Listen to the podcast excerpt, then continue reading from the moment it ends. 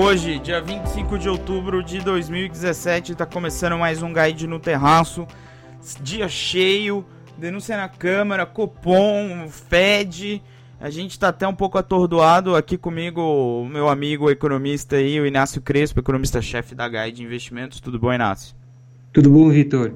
Inácio, dia cheio hoje, né? Dia cheio, dia cheio, é, especialmente aqui no Brasil, né? É, principalmente com essa votação da denúncia na Câmara, que, que deve aí alongar bastante o dia aí para os deputados, é, e é bastante importante, pode mexer com os mercados aí é, nas próximas semanas, a depender especialmente do placar, né? Exatamente. É, o, a vitória a gente sabe que vai ter, a gente não sabe se vai ser 1x0 ou 7x1. É, uhum. Inácio, hoje, o, o, pro, pro nosso ouvinte mais atento, hoje tem a, a, votação da denúncia contra o Temer no plenário da Câmara. Ele precisa. É uma votação que precisa de, de dois terços, né? Pro, pro presidente ser, ser afastado. Mas a gente sabe que o presidente vai ganhar, ele tem força para ganhar. O, o, que nos preocupa, né, Inácio, vai ser o, o quão grande vai ser essa vitória, porque isso aí vai ser um, um indicador importante para os próximos combates aí no, no, no, parlamento sobre questões estruturais aí da economia que devem ser devem retornar à pauta, né? A economia deve retornar para a pauta política nas próximas semanas, né? Exato, exato. Eu acho que, embora imperfeito, é uma espécie de termômetro que eh, os investidores acabam utilizando para saber o capital político do Temer, né? Então, é, muito se compara em relação à primeira denúncia é, quando o Temer teve 263 votos a seu favor.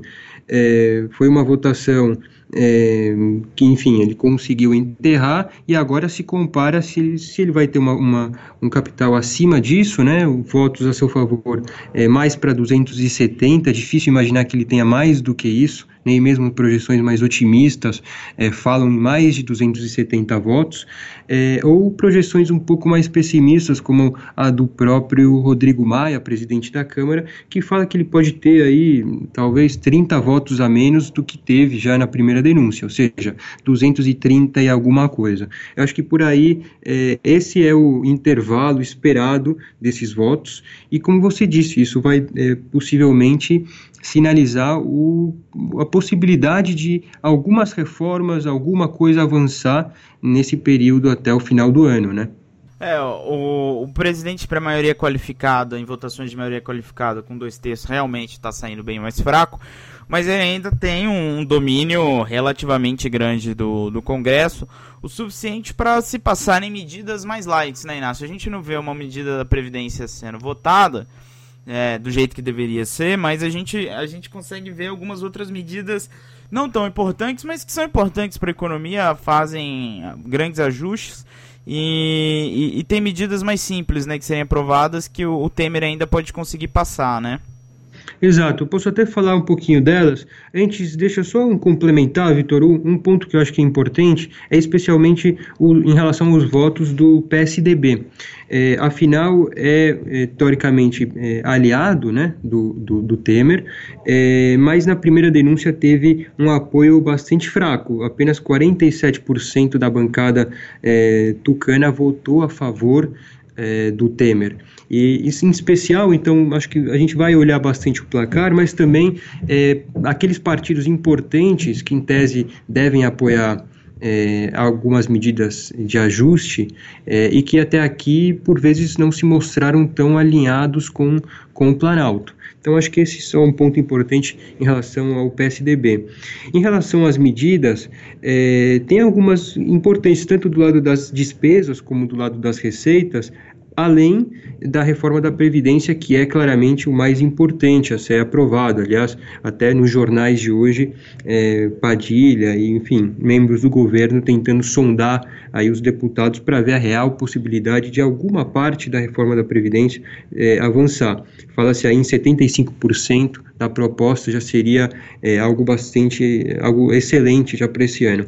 Em relação a essas outras medidas, bom, do lado das despesas, a gente poderia falar na remuneração da da folha de pagamentos, uma medida que é, não surtiu o efeito esperado, não conseguiu aquecer a economia e, na verdade, é, tem privado o governo de mais arrecadação. É, essa é uma delas. É, outra é o adiamento dos reajustes salariais para servidores públicos por 12 meses. Então, é, esse adiamento também é outra do lado das despesas. Do lado das receitas, a gente poderia citar o aumento de alíquota de, de imposto de PIS e COFINS para compensar uma decisão do STF que tirou o ICMS da base desses desse cálculo. Então, para recompor é, essa arrecadação, o governo poderia aumentar essa alíquota. É, outra é aumento de tributação de fundos de investimentos exclusivos. Essa outra também que deve, deve sair em breve. Então, acho que são pequenas mudanças que é, devem dar uma ajuda extra à arrecadação, mas é claro, todo mundo vai estar tá, é, muito atento à reforma da Previdência, que é o ponto importante, agências de classificação de risco, é, olhando bastante para ela em especial. Mas, como você disse, tem outras aí que devem também é, possivelmente avançar. É, a gente está a gente tá de olho. Você falou sobre os possíveis ajustes de despesa. Inclusive o ministro Meirelles falou ontem que caso não passe a reforma da previdência, o abono salarial vai ter que deixar de existir, né? Então, uhum. o, o, governo começa a sinalizar que as coisas vão ser mais difíceis. Temos o, o teto de gastos, né, Inácio, que provavelmente nada a ser feito vai ser alcançado, né? Uhum. E uma série de despesas aí é, vai, vão ter que ser congeladas. É, a gente ainda está bastante preocupado com o fiscal, apesar da economia estar tá melhor, a gente ainda vê um fiscal não muito bom, né, Inácio? É, continua sendo aí o calcanhar de Aquiles, né, como alguns economistas têm se referido a esse problema fiscal. É, a economia vem dando alguns sinais de melhora, não a ponto de ofuscar completamente esse risco que vai continuar presente. Provavelmente, é, ao longo dos próximos anos, a gente vai continuar falando sobre isso e outros ajustes é, serão feitos. É, caso isso não aconteça, é, claro que a gente vai ter um, um, um choque grande, a gente pode ter é, perda de rating de novo, acho que é um cenário bastante negativo. Então o risco fiscal vai continuar existindo e bastante atrelado ao risco político, dado que certamente a partir de 19 o próximo presidente vai ter que atacar algumas questões. Então acho difícil desmembrar esse risco político do risco fiscal é, a partir de 2019. Então, Inácio, vamos sair ali da esplanada dos, dos, ministérios, vamos ali perto, na sede do Banco Central. Hoje é o segundo dia de reunião do Copom, o dia que a, a taxa de juros é anunciada. É, é, é, outro fato dado, né, Inácio? Hoje é um dia de fatos dados, já sabemos os resultados, né? Para que direção eles vão. O Banco Central deve cortar a Selic em 0,75, né? Começando aí uma redução no ritmo de corte. Tava cortando no ritmo de 100, de 100 pontos percentuais, né? 1%, de 100 pontos base. Agora, é, um, que é um ponto percentual, deve cortar hoje 75 pontos base, que é 0,75%, iniciando uma desaceleração aí no ciclo e, e a gente sabe, né, Inácio, que provavelmente a Selic vai acabar o ano em 7%. Além da reunião de hoje, tem a reunião do dia 6 de dezembro. Então, a gente já conversou aqui várias vezes, eu e Inácio, a gente já falou que a taxa deve ficar provavelmente em 7%. Inácio, a reunião de hoje é importante porque e a gente está mais interessado no comunicado do que na própria decisão, né? Concordo, concordo 100%. Acho que a, a decisão está dada, deve ser uma decisão unânime é, a favor aí dos 75 pontos de corte. Então, é, Selic deve ir para 7,5%. É, e no final do ano, como você disse, reunião do dia 6 de dezembro, a gente espera mais 50 pontos, levando a Selic para 7.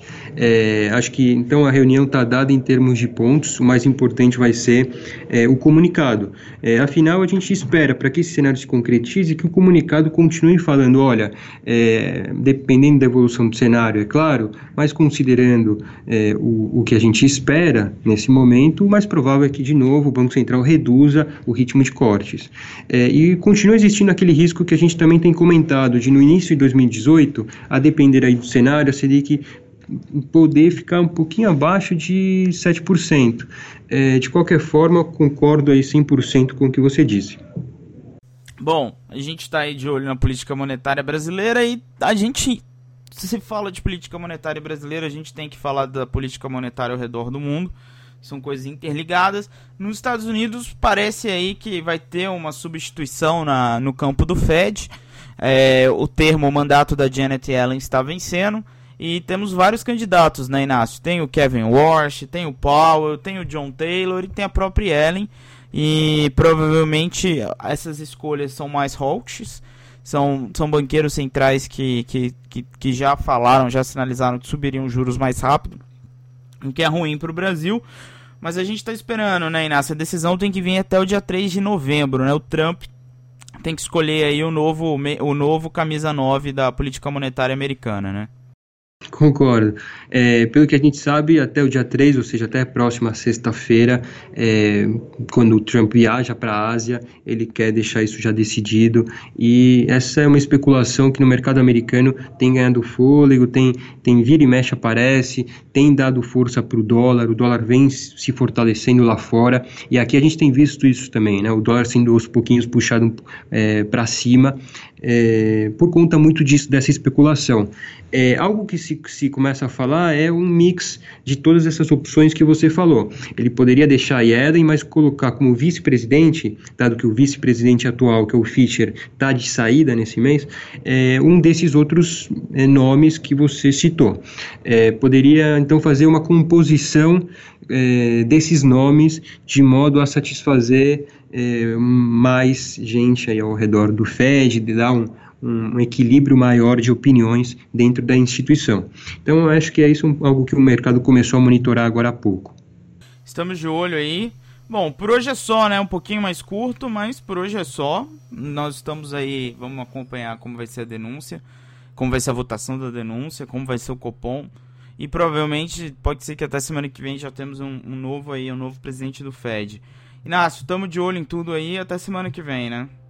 Fechado. Um abraço a todos. Valeu, um abraço. Tchau, tchau.